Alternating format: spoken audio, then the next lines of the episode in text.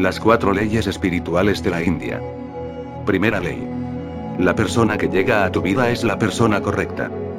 Es decir, que nadie llega a nuestras vidas por casualidad, todas las personas que nos rodean, que interactúan con nosotros, están ahí por algo, para hacernos aprender y avanzar en cada situación. Cada persona en la vida es un maestro. Y claro está, en algunos casos somos alumnos y en otros somos maestros de otros. Siempre a lo que nos resistimos persiste en nuestra vida, así que la vida nos seguirá poniendo personas de quienes algo no soportamos, algo para aprender y hasta que no lo aprendamos no nos graduaremos en ese aspecto. Segunda ley. Lo que sucede es la única cosa que podía haber sucedido. Nada, pero nada, absolutamente nada de lo que nos sucede en nuestra vida podría haber sido de otra manera.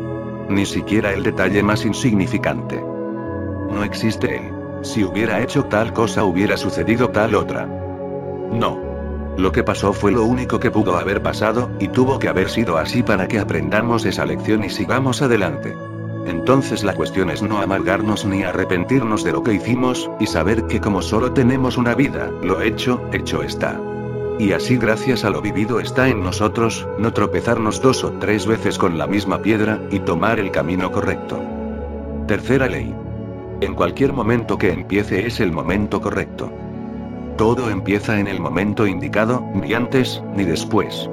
Cuando estamos preparados para que algo nuevo empiece en nuestras vidas, es ahí cuando empezará. Esta ley nos deja claro que lo que pasó te fortaleció, y es entonces cuando debe llegar lo que esperamos, o el universo, la vida, Dios, la energía, nos sorprende con algo tremendamente mejor. Todo lo que nos sucede es lo que nosotros atraemos, seamos conscientes o no. Cuarta ley. Cuando algo termina, termina. Simplemente así. Si algo terminó en nuestras vidas, es para nuestra evolución, por lo tanto, es mejor dejarlo seguir adelante y avanzar ya enriquecidos con esa experiencia. Así de simple, no hay que darle muchas vueltas. Borrón y cuenta nueva.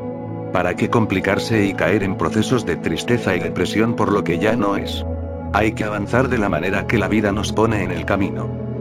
Si un día tienes que elegir entre el mundo y el amor, recuerda. Si eliges el mundo quedarás sin amor, pero si eliges el amor, con él, conquistarás al mundo. Muchos conocían estas leyes y habían cambiado su realidad, por esa razón deseo compartirlas contigo, para que a su vez tú también las puedas regalar a otra alma que las pueda necesitar. Muchos seres que pasaron por este mundo dejaron enseñanzas para quienes las pudieran apreciar. Los libros transmiten las experiencias de muchas vidas atrás. Cuando comencé a leer la biografía de los seres que marcaron un antes y un después en la vida de la humanidad, encontré un patrón que me gustaría revelar. Todos nosotros tenemos un vigilante que nos cuida en silencio por demás, se trata del subconsciente, él está conectado con nuestra alma y la divinidad. Nuestra mente consciente es la que nos hace actuar, pensar y evaluar todo, en las tareas de la cotidianeidad. Pero nuestro subconsciente trabaja en silencio manteniendo nuestros órganos y funciones vitales sin que nosotros lo podamos notar. En ningún momento él se detendrá y trabaja manteniendo siempre la vida de nosotros en sintonía con lo que vayamos a pensar.